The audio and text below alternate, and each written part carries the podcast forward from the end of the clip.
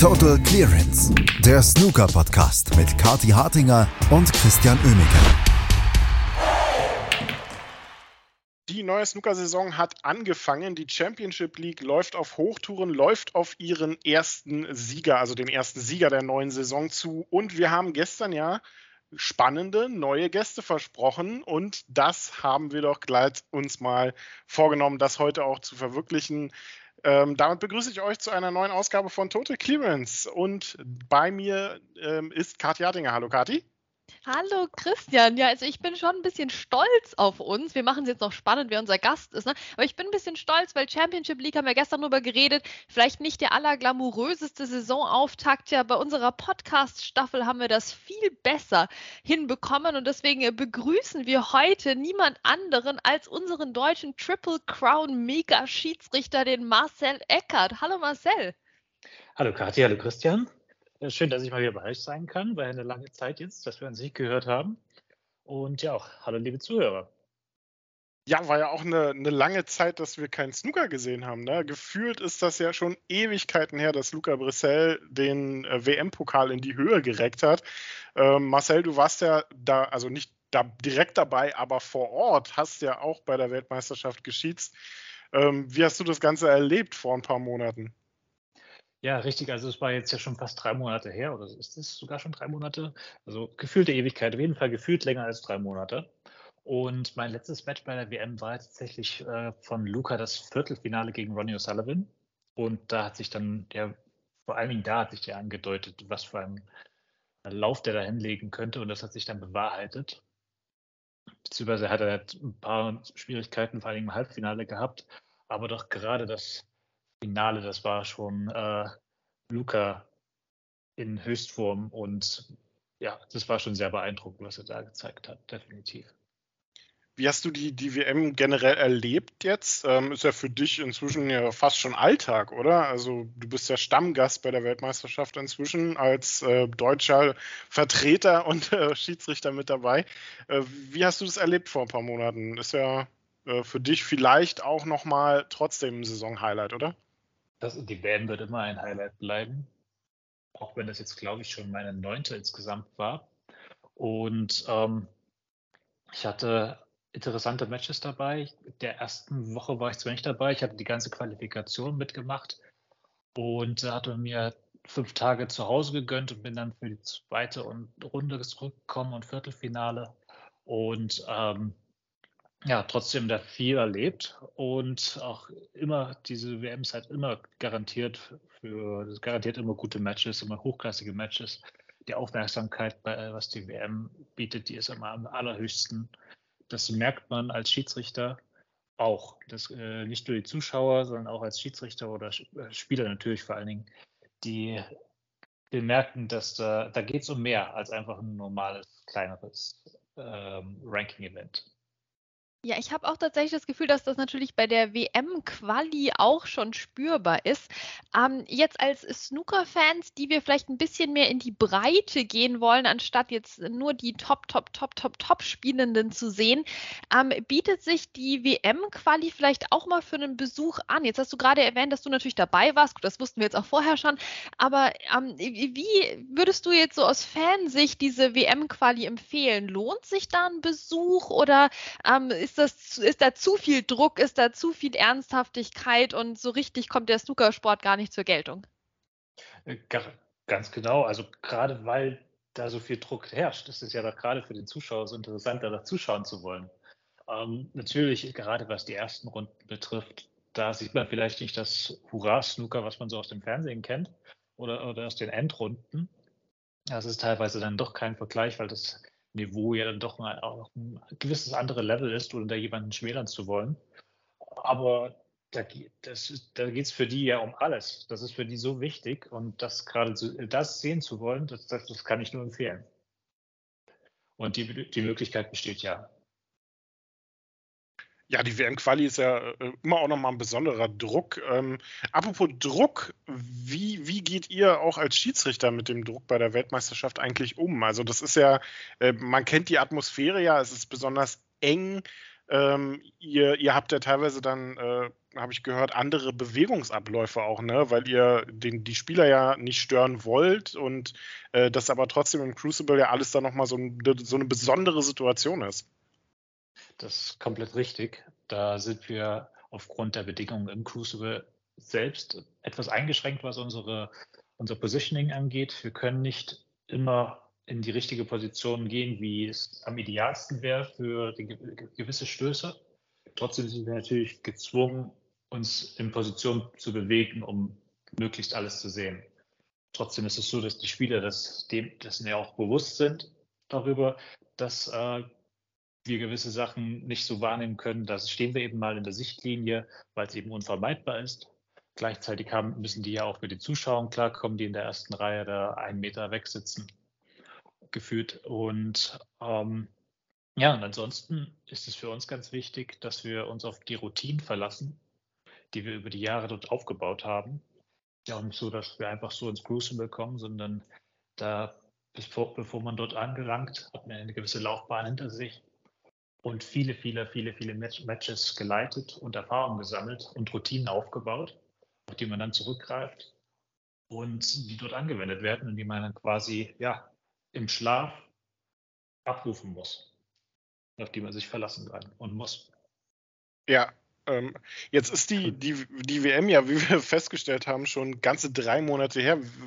Wie hast du denn so die, die Sommerpause verlebt? Jetzt hast du ähm, äh, jetzt mal abgesehen von Urlaub oder so, hast du dich ein bisschen vorbereitet schon auf die neue Saison, Pläne gemacht, auch so Richtung Turnierplanung oder guckst du jetzt erstmal so langsam, wenn es jetzt in die neue Saison, in den Saisonstart geht, was da kommt? Also eine richtige Sommerpause gab es bei mir tatsächlich nicht. Da, vielleicht habt ihr das mal mitbekommen, ich bin jetzt seit einigen Jahren auch beim Poolbillard, beim neuen Ball, äh, sehr aktiv, im festen Stamm. Und das heißt für mich äh, viel mehr Turniere auch neben dem Snooker. Und das hat äh, ja den positiven Nebeneffekt, dass ich natürlich auch ein bisschen mehr unterwegs bin nach der WM hatte ich, glaube ich, fünf Tage zu Hause nochmal und dann ging es weiter mit dem nächsten Poolturnier, gefolgt von ja, anderen Turnieren dann nochmal weiter. Der, der Kalender der ist da auch relativ vollgepackt. Und ja, Saisonplanung Snooker. Jetzt geht es für mich dann jetzt tatsächlich auch wieder los mit der Quali in, für, die, für das European Masters. Ja, aber ansonsten wurde ich, äh, war ich gut bedient mit Poolturnieren das hat mein, äh, meine Sommerpause so ein bisschen, äh, ja, die gab es nicht. Ich bin zwar jetzt mal zwei Wochen zu Hause, aber ja, da hat man ja auch gewisse Sachen zu tun und ist dann doch mal froh, einfach auch daheim zu sein, zu entspannen. Ja, und einfach zu genießen, dass man zu Hause ist. Ja, absolut. Äh, die, dieser, äh, du hast Pool angesprochen, dieser, dieser Trend zum Pool. Ich habe das Gefühl, das setzt sich gerade äh, bei vielen Snooker ja, Spielern und vielleicht auch bei Schiedsrichtern, vielleicht hast du da ähm, auch einen Einblick, gerade so ein bisschen durch. Wir haben Judd Trump erlebt, der jetzt Pool gespielt hat. Gary Wilson war jetzt ganz prominent und der auch sogar relativ erfolgreich unterwegs.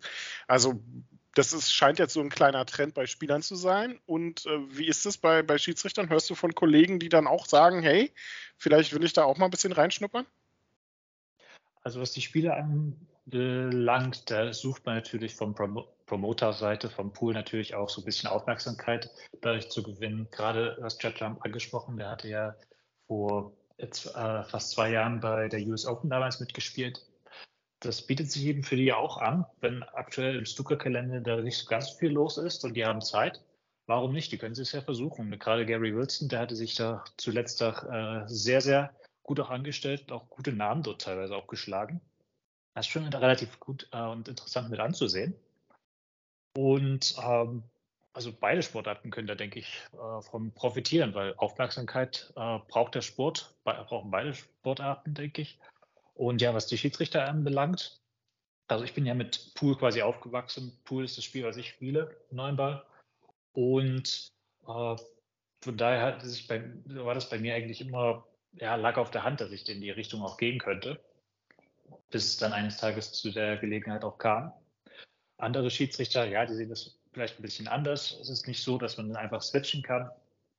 Ähm, der Vorteil bei uns Snooker-Schiedsrichtern ist, dass, dass da relativ, ähm, dass da ein paar aus der Snooker-Szene auch beim Pool mitwirken, ist äh, der, dass wir die Erfahrung haben, wie wir beispielsweise mit ja, solchen Turnieren umzugehen haben, wie wir, wir wissen, wie man mit Kameramännern umgeht, mit äh, der TV generell. Wir wissen, ja, wie man gewisse Szenarien handhabt, gerade was das TV, was das TV ja doch in Besonderheiten mitbringt.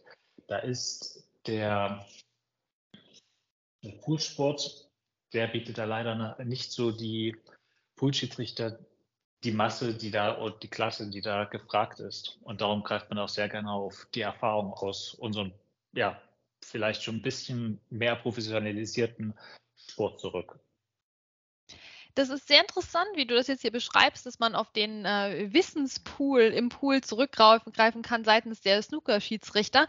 Ähm, bisschen herrscht im Moment in der internationalen Community ja durchaus die Diskussion, dass uns der Poolsport eigentlich voraus ist. Ne? Also dass es quasi genau umgekehrt ist, dass du das jetzt bei den Schiedsrichtern äh, beschreibst, ähm, dass Snooker hinterherhängt, dass es nicht so dynamisch, modern, gut vermarktet, sinnvoll organisiert ist im Moment. Ähm, nach Jahren der Glückseligkeit in der Snooker-Community möchte man sagen, ist ja doch in den letzten Monaten, Jahren ein, ein großer Frust irgendwo eingekehrt bei Stammfans. Ne? Ähm, das ist ja auch immer nur eine gewisse Gruppe, die sich da so äußert. Aber jetzt, wo du beide Turniere so mitbekommen hast, hast du das Gefühl, wir können im Snooker auch was vom Pool lernen? Und wenn ja, was? Also ich denke definitiv, dass ähm, man dass sich da immer über den über mal lohnt, über den Tellerrand hinauszuschauen. Dass es im Pool jetzt äh, deutlich besser ist, das sehe ich so persönlich jetzt gar nicht. Vielleicht nur gewisse Teilaspekte. Grundsätzlich ist äh, der Poolsport weltweit gesehen doch sehr eher chaotisch im Vergleich zu Snooker, gerade was die professionelle Ebene auch angeht, weil die einfach noch viel zu jung ist, um sich da, das, da gab es überhaupt noch gar nicht die Möglichkeit, dass sich da wirklich was entwickelt. Das geht zwar jetzt nur aktuell in den letzten, ja, vielleicht nicht mal drei Jahren, dass sich da wirklich viel bewegt aufgrund der Bewegung und des Engagements von von Matchroom Multisport. Und äh, ich glaube, da muss äh, Snooker noch nicht so die Angst haben, da quasi überrannt zu werden. Das ist ja auch schon so, dass, ja, da werden Bälle in Löcher gelockt, aber trotzdem ist es noch eine andere Sportart. Und ich würde da, ja, ich bin da eigentlich sehr happy, auch in beiden äh, Sportarten mit tätig zu sein. Der große Vorteil vom Pool ist, besteht meines Erachtens vor allen Dingen in der, ja, ich sehe Pool da schon globaler und weil es einfach von mehr Leuten gespielt wird und vor allen Dingen auch die nationale Vertretung der Spieler ist einfach ähm, Anführungszeichen besser. Man hat da Spieler von überall aus der Welt, fast Topspieler, nicht nur Spieler, sondern wirklich auch Topspieler, die Turniere gewinnen können. Das ist im Snooker doch sehr eingegrenzt. Im Pool ist dieser ähm, die Masse, die Turniere gewinnen kann. Da redet man da wirklich von ähm, ja, über 40 Spielern, die, wo es keine Überraschung wäre, wenn da irgendeiner von denen ein Turnier gewinnt. Das ist im Snooker doch relativ, doch deutlich eingegrenzter. Ja, eigentlich eingegrenzt auf eine Person, Ronnie O'Sullivan, ne? sagen wir es, wie es ist. Nein, okay. Bleib, bleiben wir ernst, Marcel. Ich fand das eine sehr, sehr erfrischende Perspektive, auch deswegen, weil du nochmal betont hast, dass es doch eben sich um unterschiedliche Sportarten handelt. Das ist ja was, das kennen wir alle als Snooker-Fans, oder? Da können wir jetzt alle gemeinsam eine Selbsthilfegruppe aufmachen. Wenn uns mal wieder jemand fragt, was denn dieses, dieses Snooker, ist das Snooker, was das ist, was wir da mögen, und na, dann ist es dann, ach, das ist wie Pool dann. Ja, ja, ja, okay. Also dann möchte ich gerne diesen, diesen Clip bitte ausgeschnitten haben von Marcel Eckert, der nochmal betont, dass es sich um unterschiedliche Sportarten handelt. Aber in dem Sinne auch aber zurück. So, sorry, also das muss ich wirklich sagen, aber findet ihr nicht auch? Also über die Jahre, ich persönlich kriege das vor allen Dingen mit, immer mehr Leute können damit was anfangen. Ich werde auch viel häufiger jetzt auch angesprochen von Leuten teilweise, also ganz oft häufig passiert mir tatsächlich auf Flughäfen, ähm, wo Leute wirklich Bescheid wissen und einen schon ansprechen, aber du bist dann der an der. Tatsächlich wird das immer mehr und das ist doch wirklich ein positiver Effekt. Also so schlecht kann es, glaube ich, im Snooker nicht laufen. Nein, das stimmt. Und ich meine natürlich, vor allem, wenn man Triple Crown Schiedsrichter ist, dann wird man schon mal erkannt, dann muss man schon mal Autogramme geben. Ist klar, Marcel, ne? das passiert uns jetzt eher seltener, Christian, nicht wahr? Ähm, du hast schon recht. Also klar, insgesamt kennen es immer mehr Leute, das ist schon positiv. Aber ich muss sagen, teilweise ist es doch noch recht begrenzt, was ich mitbekomme. Ähm, wenn ich mal neue Leute treffe, ne, dann ist mir so, hey, das habe ich schon mal, ah, bei Eurosport, da bin ich mal schon zu eingeschlafen damals. Ne? Das, das lief doch immer so in der Wiederholung um 2 Uhr nachts. Ja, ja, schön. Na, es, es, natürlich, es tut sich was. Hallo, na klar. Ähm, insgesamt äh, finden mehr Leute den Sport cool und das auch schön. Und wir haben es ja jetzt auch wieder gesehen bei den deutschen Turnieren, wie, wie gut besucht die waren. Und da brauchen wir uns jetzt wirklich hier gerade hierzulande überhaupt nicht beschweren. Ähm, jetzt müssen wir trotzdem wir wieder sachlich werden, Freunde, hier und ähm, über, über Snooker sprechen und zwar über die Turniere, die da kommen. Unter anderem haben wir ja auch eins in Nürnberg. Ähm, und äh, Marcel, ich habe so ein Problem mir aufgebaut in den letzten Jahren und ich beschuldige Covid, ähm, aber du musst mir jetzt bitte helfen. Und zwar war das früher bei den PTCs immer so, da kannte man die SchiedsrichterInnen, jetzt vielleicht nicht alle persönlich vom Bier trinken und auch vielleicht gar nicht mal alle mit Namen, aber das war so, ein, so eine, irgendwie eine eingespielte Truppe und man hatte so das Gefühl, das ist wie so ein Wanderzirkus ne? und dann kommt das mal wieder in die Nähe und dann, dann kennt man die Gesichter und äh, dann hat man so LieblingsschiedsrichterInnen ähm, und äh, dann äh, fühlt man sich so ein bisschen zu Hause. Irgendwie ist mir das über die Pandemie abhanden gekommen. Also ich habe jetzt auch beim German Masters, habe ich SchiedsrichterInnen gesehen, die habe ich davor noch nie gesehen, die konnte ich gar nicht zuordnen. Da musste ich immer mal gucken hier auf dem Matchplan, wer ist denn das? Also da scheint sich doch auch einiges getan zu haben, bestimmt jetzt gar nicht so plötzlich in den letzten Jahren, aber für jemanden, der vielleicht in der Pandemie eben nicht so viel live auch gucken konnte, an Tisch 8, sage ich mal, sondern immer nur Tisch 1 mit dem Brandon Moore und dem Marcel Eckert und so am Start, ähm, das, da hat sich dann noch einiges getan. Also kannst du uns vielleicht mal ein paar neue Schiris vorstellen, ein paar, auf die wir achten müssen, ein paar, die lustig drauf sind. Ne, vielleicht jetzt für Nürnberg, aber auch, auch darüber hinaus, vielleicht wissen wir ja noch gar nicht, wer da jetzt genau kommt, aber einfach so ein paar, paar Leute, die wir eigentlich jetzt mal kennenlernen wollen unter den SchiedsrichterInnen. Also wer da dabei sein wird, das kann ich dir so leider noch nicht sagen. Ich weiß, dass ich dabei sein werde, von Anfang bis Ende. Uhu. Das kann ich schon mal versprechen. Ansonsten äh, wundert mich, dass du den Eindruck gewonnen hast über die Jahre hinweg, weil tatsächlich ist es ja eigentlich so, dass der Schiedsrichterstamm, so wie er heute ähm, größtenteils äh, besteht, der hat sich ja vor allem durch, bei, während der PTC-Zeit damals aufgebaut. Und da sind die meisten ja wirklich ähm, ja, hängen geblieben, die heute noch dabei sind. Da kommen die ja in der Regel, äh, in der Regel her. Und ja, es kommen so ein paar ähm, immer mal hier und da dazu was ja den Hintergrund hat, dass die Möglichkeit, äh, sich wirklich auf höhere Ebene zu qualifizieren, äh, es bestehen nicht mehr so häufig, wie das damals bei den PTCs der Fall war. Heutzutage ja eher nur noch über, da wird man empfohlen über die nationalen Verbände, dass, äh, dass man dann mal Q-School mitmachen darf und von dort aus geht es dann weiter. Aber ansonsten, ja, das ist der, der Weg doch relativ eingeschränkter im Vergleich zu damals, auch wie, wie ich die Möglichkeit hatte und auch andere. Äh, wenn mir dazu ähm, Beispiel in den Sinn kommt, ich kann mich jetzt gar nicht mehr daran erinnern, da war ein polnischer Schiedsrichter, relativ jung, ähm, der, jetzt kann ich ja noch gar nicht auf den Namen, das ist peinlich, ähm, Radek. Und äh, der macht sich doch sehr gut in den letzten zwei, drei Jahren. Der macht bei viel mehr Turnieren dabei. Kann jetzt aber nicht sagen, ob der jetzt in Nürnberg beispielsweise dabei ist. Ähm, und ansonsten, ähm, ja, wir sind schon ein sehr eingespielter Stamm. Ähm, weiß nicht, äh, wen du zum Beispiel da meinen könntest, der da aktuell so ein neueres Gesicht vielleicht sein, sein könnte. Okay, ich, ich, werde das nochmal recherchieren, aber ich bin schon mal dankbar für einen neuen Namen. Machen, ja. falls, er, falls er in Nürnberg auftaucht, werde ich auf den Radek auf jeden Fall achten. Das ist doch super. Christian, dann übernimm du mal hier und ich werde noch ähm, meine Recherche komplettieren, bitte. die Recherche. Ja, ihr habt die, äh, die, die PTC-Serie angesprochen. Ähm, du hast, du hast gesagt, über die ja nicht nur äh, die Spieler sich auch teilweise Namen gemacht haben oder man zumindest auch mal so Spieler der zweiten Reihe, so typische Top 48, vielleicht auch mal Top 64 Spieler kennengelernt hat. Äh, das war ja bei den Schiedsrichtern auch, dann auch ganz ähnlich.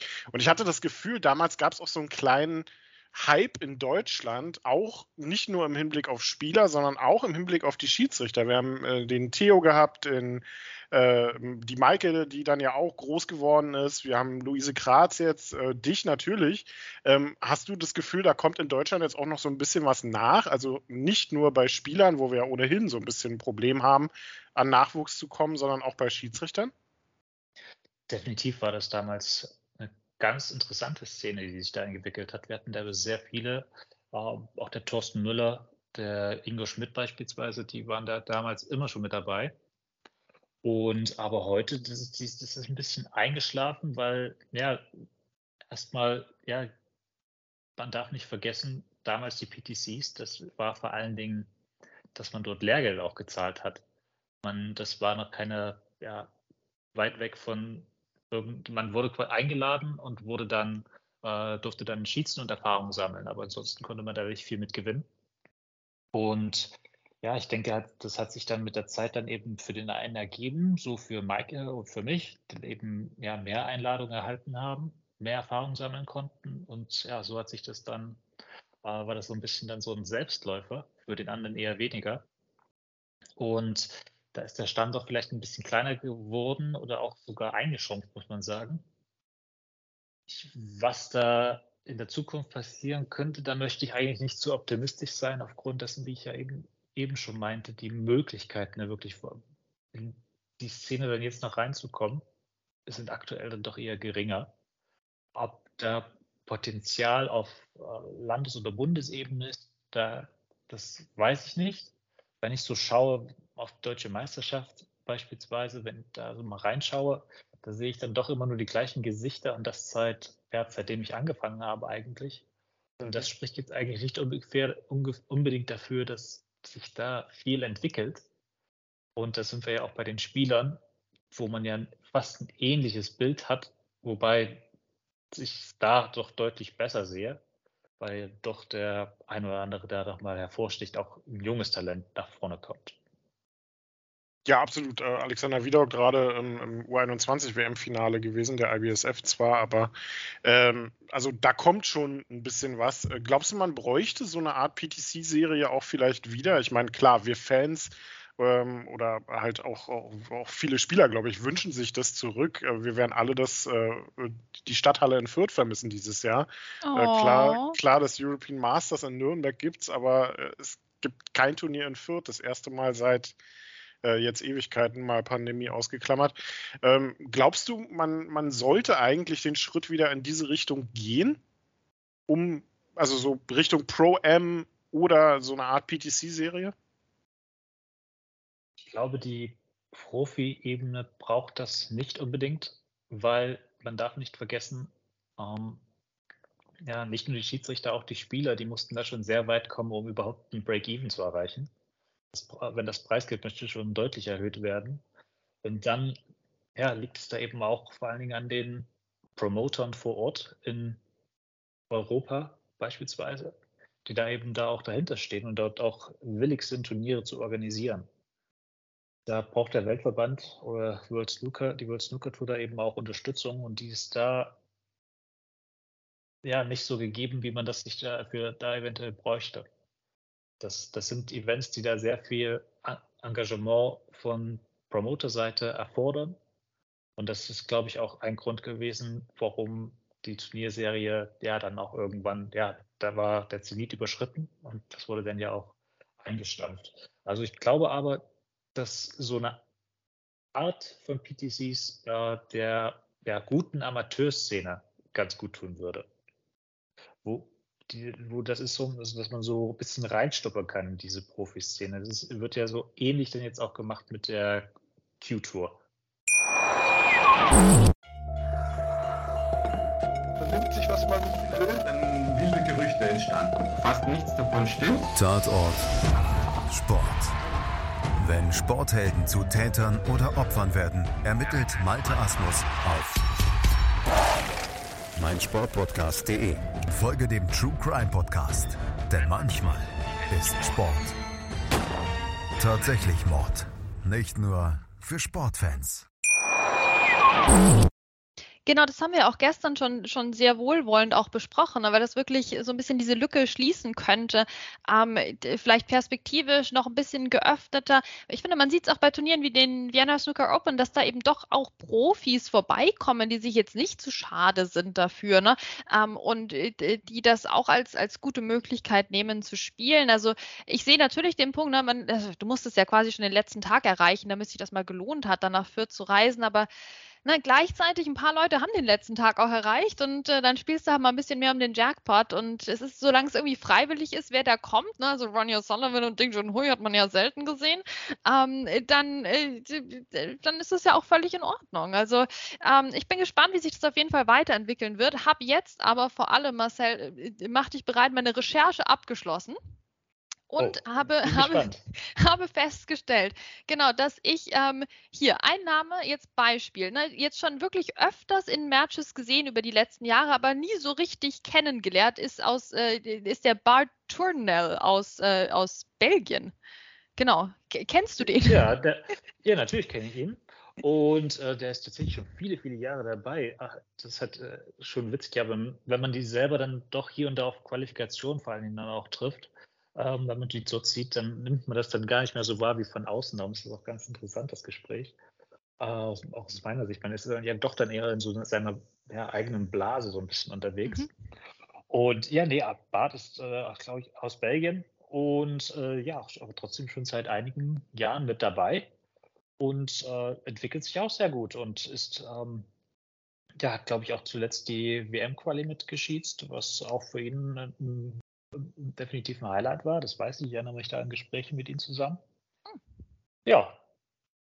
Okay, das, das klingt doch mal gut. ähm, ich habe noch, hab noch den, äh, wie hieß er, hieß er Nico Santos oder aus Portugal? Äh, André Santos, André Santos. André Santos, ja, ihn habe ich jetzt, glaube ich, erst einmal getroffen. Ähm, äh, ich glaube, er hat im vergangenen Jahr tatsächlich einige Qualifikationen, aber mitgeschießt, also in der vergangenen Saison, sollte ich sagen da war aufgrund meines Einsatzplanes, eben auch aufgrund mit der Überschneidung mit äh, Pool, war da, war ich dabei tatsächlich nur bei einer einzigen Qualifikation der WM-Quali ausgenommen dabei. Von da bin ich da eben gar nicht, äh, sind wir uns da nicht über den Weg gelaufen in der vergangenen Saison. Mhm. Aber ich weiß, dass da auf jeden Fall äh, sehr viel Potenzial äh, dahinter ist, hinter allen Schiedsrichtern und vor allen Dingen auch das Engagement dort auch extrem wertzuschätzen ist. Ah, super, dann kann ich die ja beruhigt jetzt hier weiterverfolgen, ne? weil die sind mir echt, die sind mir in Erinnerung geblieben, ähm, gerade auch aus Fürth letztes Jahr, ne? da haben die, ich, erinnere mich an einen tollen Auftritt von Vuyise, aber auch ein David Grace Match, was das beste Match des ganzen Turniers war. Ne? Und da sind mir, da fallen mir dann halt natürlich besonders auch immer die Schiedsrichter ähm, auf und ja, gut, dass wir, gut, dass wir mal drüber geredet haben. Ne? Ähm, nachdem wir jetzt äh, hier äh, dich äh, haben als Schiedsrichter, wollen wir natürlich jetzt wieder ganz, ganz oben einsteigen. Ähm, und äh, du hattest ja mit äh, dem Masters dieses Jahr auch ähm, ein ganz besonderes Highlight. Also kannst du uns da emotional nochmal mitnehmen? Es ist natürlich auch schon eine Weile her, aber ich freue mich eigentlich immer noch. Ja, es ist tatsächlich Wahnsinn, wie lange das schon wieder her ist geführt, weil das, seitdem ist so viel passiert. Und ja, das Masters war insofern natürlich was Besonderes für mich, weil ich da geschafft habe, meine Triple Crown als Schiedsrichter zu komplettieren. Das war die, das Masters-Turnier war das letzte, was mir danach gefehlt hat, nach der UK Championship 2018 und dem WM-Finale 2020. Da wurde mir jetzt das Masters-Finale 23 dann anvertraut und das ist auch für uns Schiedsrichter was ganz Besonderes. Und ja, da, das war ja einzigartig, auch die Atmosphäre. Das war schon was echt Besonderes, gerade weil das Masters ja doch mittlerweile ja so seinen eigenen Status im Turnierkalender ja entwickelt hat. Ist es dieses Turnier auch jedes Match ist da der Wahnsinn, aber dann eben auch dort dann das Finale zu leiten, das war schon was Besonderes und äh, ja auch ein bisschen emotional tatsächlich, wobei ich jetzt mich persönlich jetzt nicht unbedingt als emotionalen Menschen Schiedsrichter schon gar nicht bezeichnen würde. Aber das war schon wirklich, das war schon sehr gut. Das hat ja. schon wirklich sehr, sehr viel Spaß gemacht und würde man eigentlich gerne jedes Jahr machen. Das haben wir auch wirklich in der, in der deutschen Snooker-Community und ich glaube auch in der internationalen echt gemerkt. Also da, da, äh, wir wurden emotional, oder Christian? Also wir haben das schon gefeiert. Ich erinnere mich auch noch an den Podcast. Also Absolut. Also das war schon also eine, eine heftige Geschichte einfach. Also herzlichen Glückwunsch ähm, mit einiger Verspätung jetzt auch nochmal on air an dich, Marcel. Ähm, das war schon eine, eine richtig krasse Sache einfach. Ähm, und jetzt hast du emotionale Leute und Schiedsrichter angesprochen. Wir hatten ja so den, ich weiß nicht, den, den Tränen-Marathon jetzt mit dem Abschied von Brandon Moore bei der Weltmeisterschaft. Also das war wirklich ähm, sehr interessant als, als Entertainment auch und Darbietung. Ähm, jetzt ist natürlich die Frage, ist da, ein, ist da ein Platz frei? Weil Brandon war ja auch immer so einer von den noch ganz besonderen, super besonderen Schiedsrichtern. Ähm, jetzt aus unserer Laiensicht, ähm, wie sieht es denn bei dir aus? Also gibt es da jetzt überhaupt noch so Karriereschritte? Wirst du der neue Brandon Moore? Musst du dann ähm, äh, auch äh, super emotionale Videos über dich ergehen lassen von World Snooker Tour? Also wie, wie sieht denn, äh, wie sehen deine Zukunftspläne aus quasi im Snookersport? Jetzt, wo die Triple Crown in trockenen Tüchern ist. Ja, vielen Dank erstmal auch, auch an die Glückwünsche. Ja, das war, war, wirklich was Besonderes. Und ähm, ja, der Brandon ist, äh, hat wohl Snooker verlassen, aber ich bin ihn ja leider nicht los, äh, weil er ja als, als, Turnierdirektion im Poolwert gewechselt ist bei der World Nine Ball Tour. Wir sehen uns regelmäßig. Und ähm, Brandon hinterlässt natürlich vor allen Dingen im Assessorenbereich eine riesige Lücke äh, bei World Snooker was heißt die Ausbildung der Schiedsrichter. Besonders viel Matches geleitet hatte er in den vergangenen Jahren ja schon gar nicht mehr. Und die Lücke gilt es definitiv zu schließen. Und wie das bei World Snooker dann passiert, das muss ich, glaube ich, erst noch beweisen. Natürlich, ich bin noch relativ jung. Äh, ob ich mich dann irgendwann selber mal in so einer Rolle sehen würde, definitiv.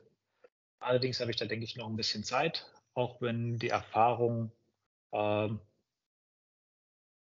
die Erfahrung ist definitiv schon da, dass ich mich da auch sehe, dass ich dazu in der Lage bin. Das wäre ganz groß, ganz klasse. Und ich hätte da hätte richtig, glaube ich, auch Spaß daran.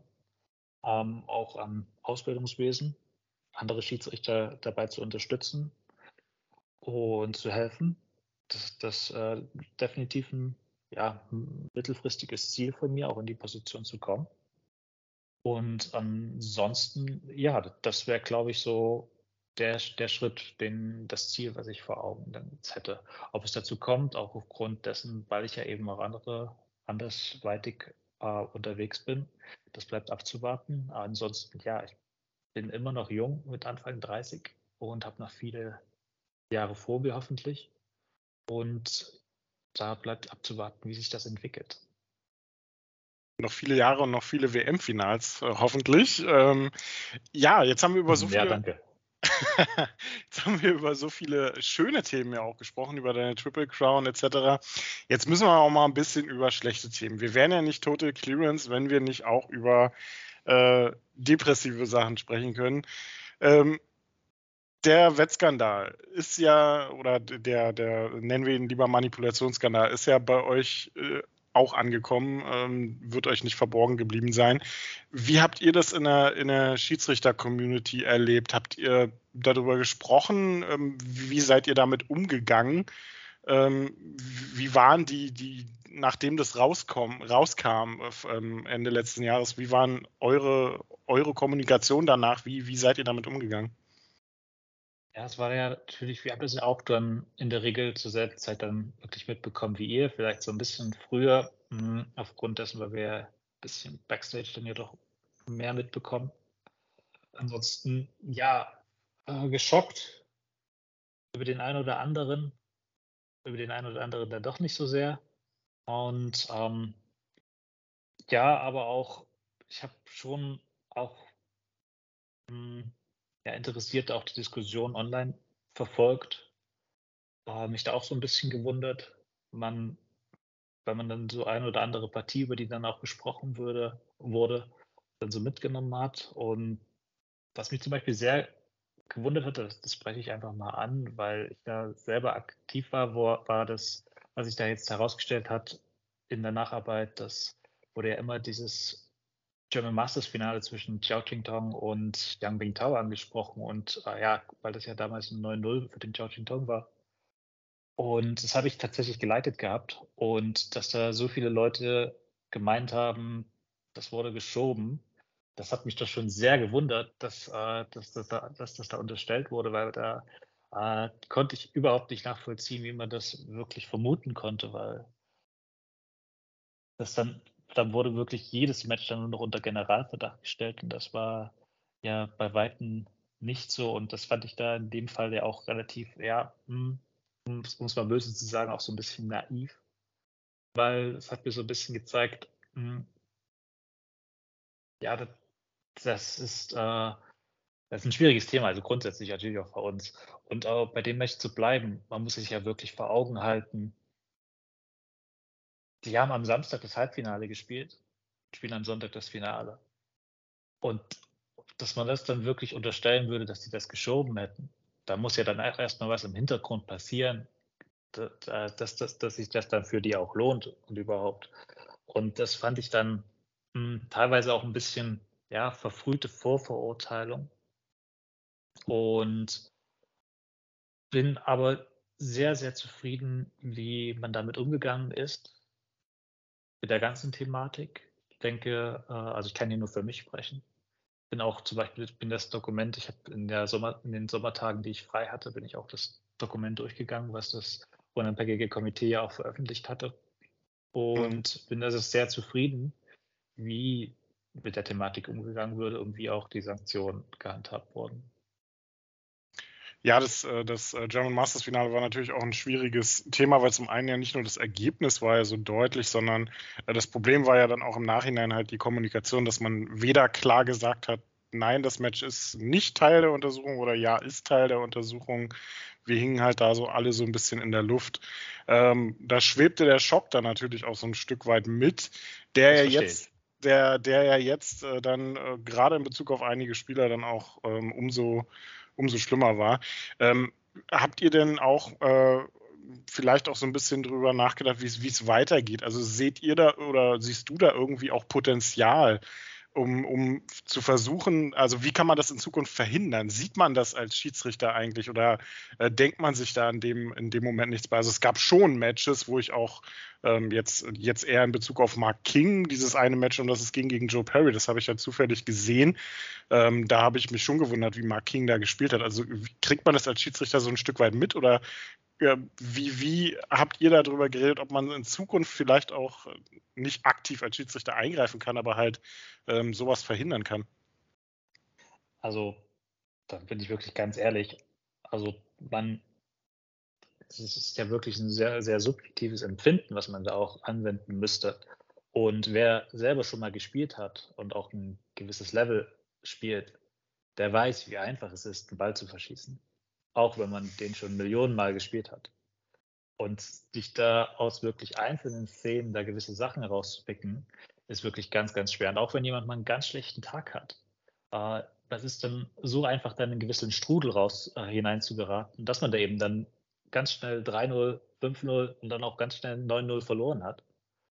Und darum ist es aus meiner Sicht nahezu ein Ding der Unmöglichkeit, da wirklich aus ja, subjektiv bewerteten Stößen heraus sich eine Meinung herauszubilden. Ähm, und darum muss man, glaube ich, muss man sich da wirklich auf die Technik verlassen tatsächlich und die Bewegung in, ja, in den Wettbüros beobachten. Das ist der mhm. einzige mhm. verlässliche Faktor. Und der scheint ja auch zu funktionieren. Weil das ist, bei das den, ist tatsächlich bei, bei, bei, bei, bei, den meisten Matches wusste man ja vorher, die liefen und man wusste schon Bescheid, dass da was ist. Und nicht erst danach. Um, ähm, und da, dort begann schon die Untersuchung in der Regel dann schon vorher, bevor das Match beendet wurde. Und aber dass ein Schiedsrichter da eingreifen könnte, das sehe ich nicht. Also überhaupt nicht. Keine ja, Chance. Ich finde ich find das sehr interessant, wie wir das jetzt nochmal noch mal aufarbeiten. Ne? Und ich meine, also, das ist super interessant, auch mal die Schiedsrichter betrachtenden Perspektive ähm, zu hören auf das Ganze. Und ich glaube, ähm, was jetzt auch durchklingt natürlich, ist, wie schwierig diese ganze Situation halt auch gerade jetzt ähm, für, für die Fans war. Ne? Ähm, eben und, und so sind wir in dieser Situation, in der es jetzt sehr schwierig ist, ähm, irgendwie mit dem Snookersport umzugehen. Ähm, das ist, glaube ich, sehr beruhigend, dass du sagst, Mensch, ich fand eigentlich diese Untersuchung sehr solide. Ähm, als jemand, der eben doch noch einen Tick mehr ähm, Insiderwissen hat als wir vielleicht.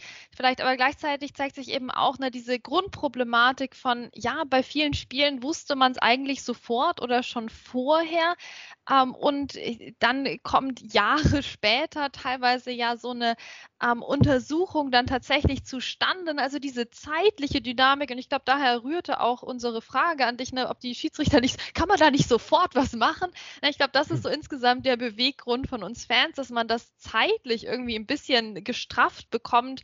Ähm, wir sind natürlich nicht die JuristInnen, die das Ganze dann ausbaden und äh, wasserdicht untersuchen müssen.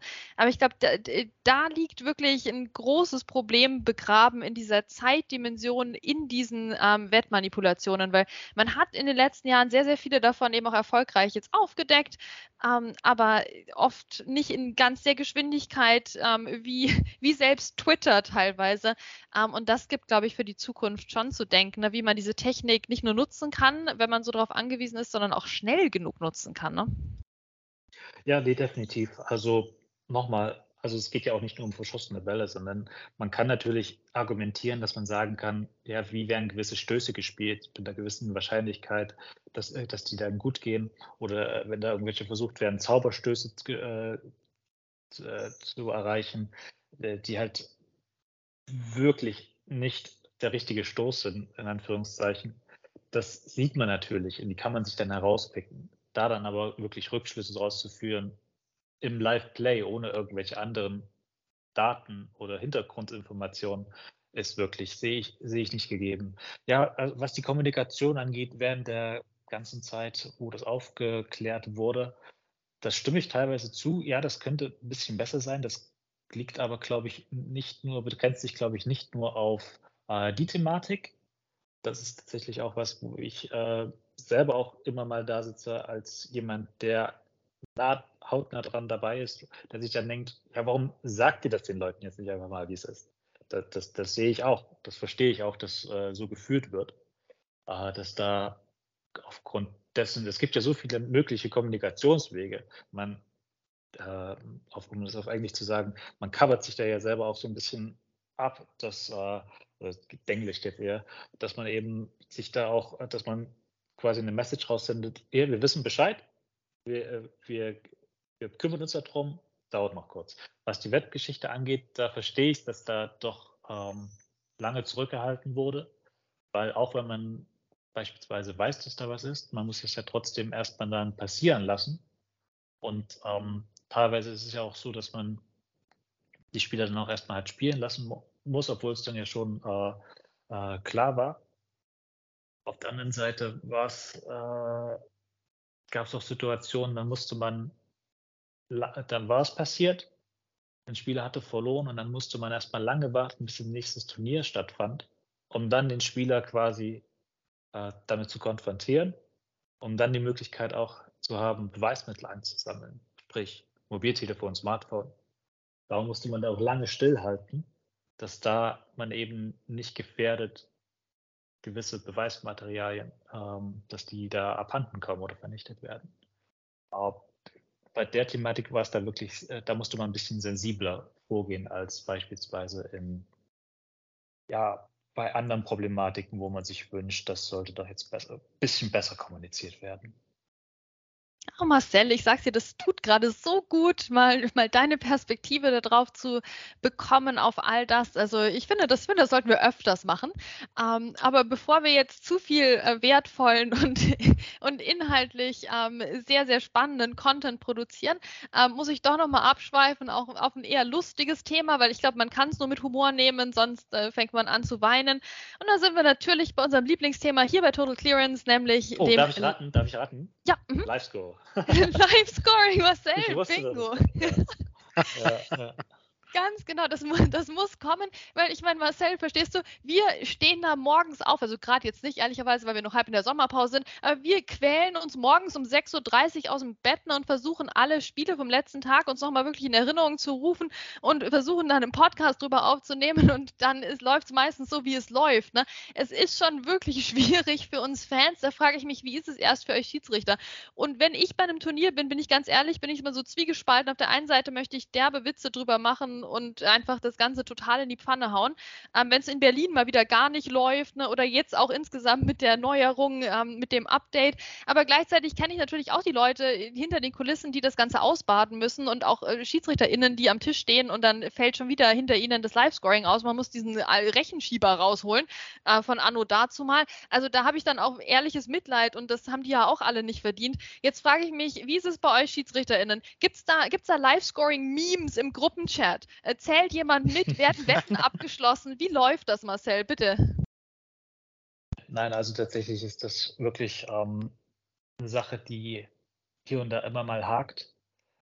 Tatsächlich ist es aber so, dass die Probleme, die da auftreten, die sind tatsächlich sehr vielseitig und eigentlich ist es immer irgendwas anderes. Da kann man, äh, kann die Fantasie, egal was du sagst und damit kommst bei welche Problematik da, wenn, welche du jetzt ausdenken würdest, irgendwas, denk dir irgendwas aus, das gab es garantiert schon mal. Also das fängt damit an, dass es, ja, es gibt hier und da Softwareprobleme. Meistens sind es tatsächlich Internetprobleme. Äh, ja, weil, weil, es gibt halt mehr, mehr, viel mehr Probleme. Weil das, das größte Problem ist tatsächlich die, ähm, um es zu benennen, ist die Stabilität des Internets, beziehungsweise die Konnektivität zu den Surfern.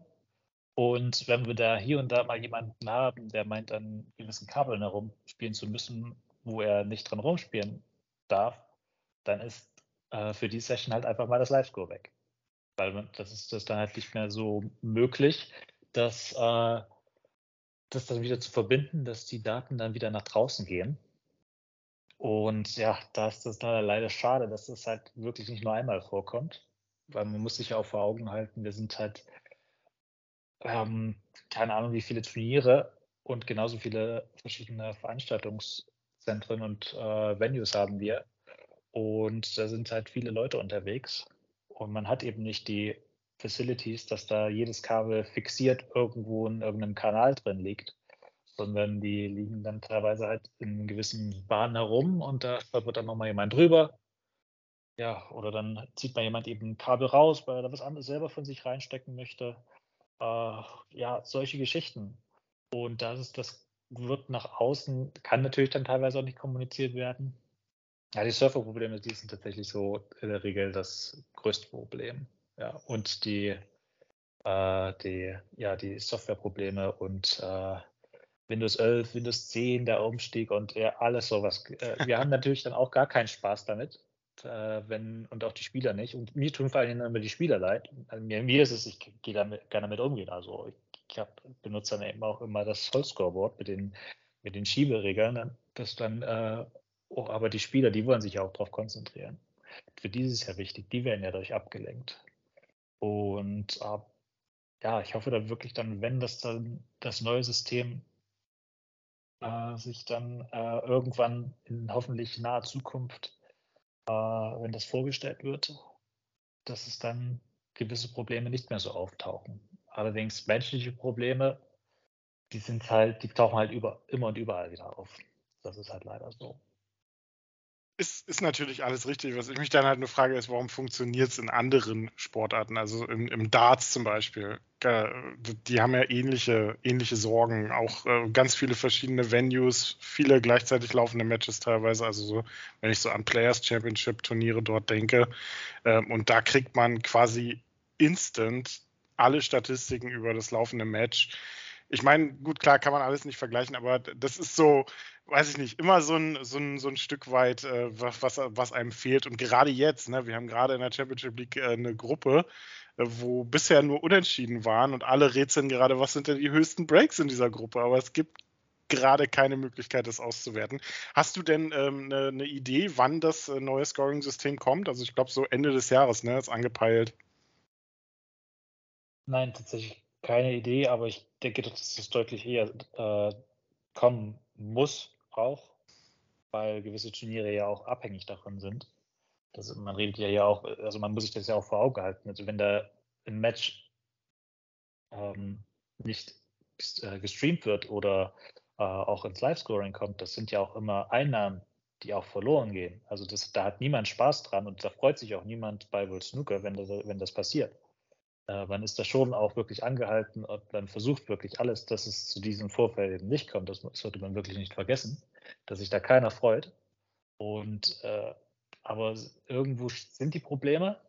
Und äh, warum das bei anderen Sportarten vielleicht nicht so vorkommt, weiß ich nicht.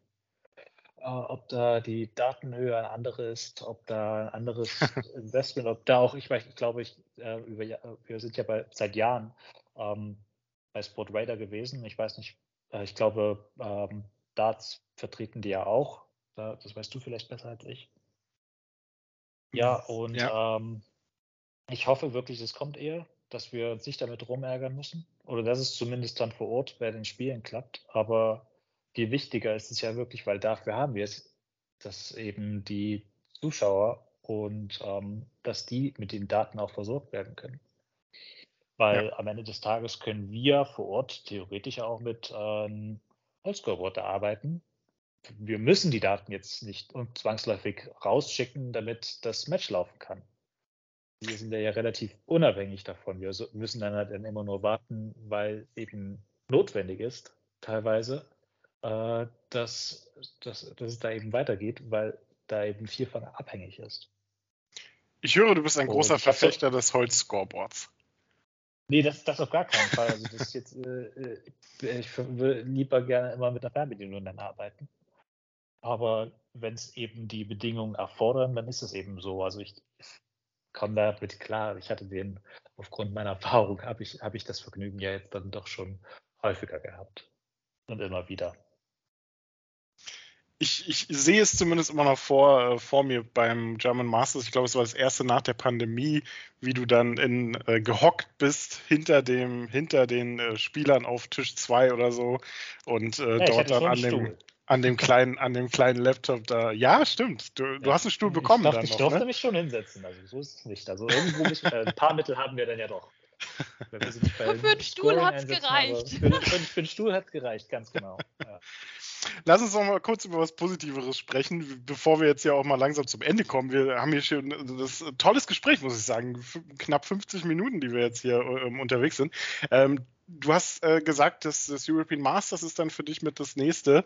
Ähm, wie geht es denn im Laufe der Saison für dich weiter? Äh, planst du mit den China-Turnieren? Freust du dich auch ein, ein Stück weit wieder mal äh, nach Asien dann auch rüber zu reisen? Oder ist es eher ähm, dass ihr die Turniere dann eher weglasst und dort dann die Schiedsrichter vor Ort das machen. Ja, tatsächlich habe ich jetzt noch ein sehr, sehr gefülltes Jahr.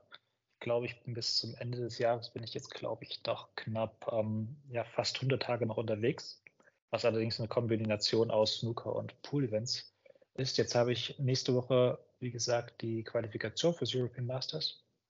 Und dann steht Anfang August dann das European Open, man muss ein bisschen aufpassen mit den ganzen Bezeichnungen, im Poolbillard in Fulda äh, an. Das ist äh, ein ganz großes ähm, Main-Event im Poolkalender. Und ähm, ja, dann das European Masters in, jetzt hätte ich beinahe Fürth gesagt, in Nürnberg. Wir alle. Und ähm, ja, und dann sehr, sehr viele andere Turniere noch. Und ähm, reisen tue ich auch in die USA, auch für Pool, nach Atlantic City gleich im Anschluss nach Hanoi, Vietnam.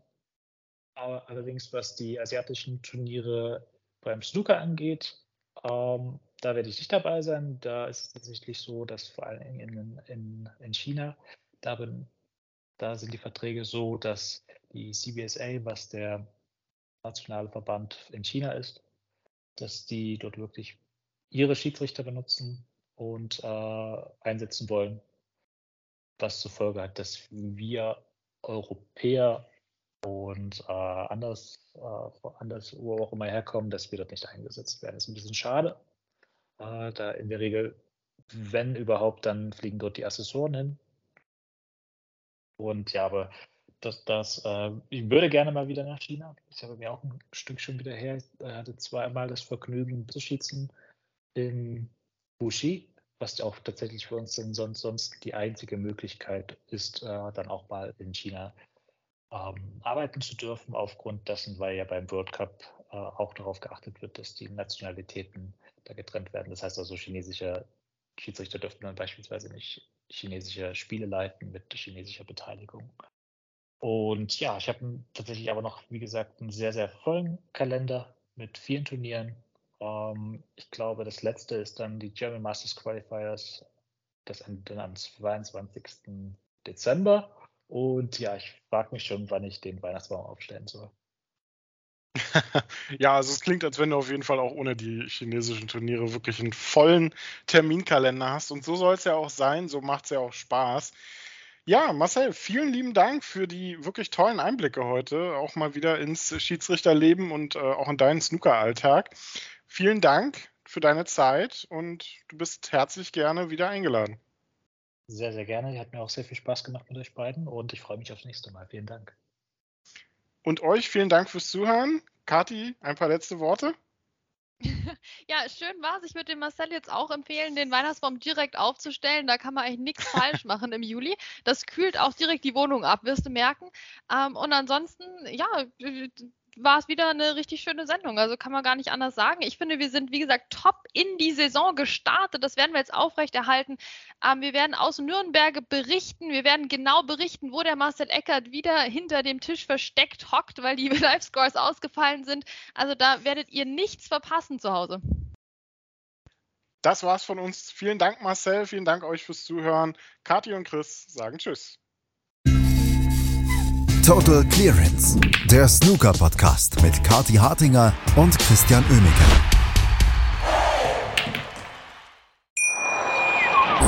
Wie baut man eine harmonische Beziehung zu seinem Hund auf? Puh, gar nicht so leicht. Und deshalb frage ich nach, wie es anderen Hundeeltern gelingt, beziehungsweise wie die daran arbeiten. Bei Iswas Dog reden wir dann drüber. Alle 14 Tage neu mit mir, Malte Asmus und unserer Expertin für eine harmonische Mensch-Hund-Beziehung, Melanie Lippisch. Iswas Dog? mit Malte Asmus. Überall, wo es Podcasts gibt.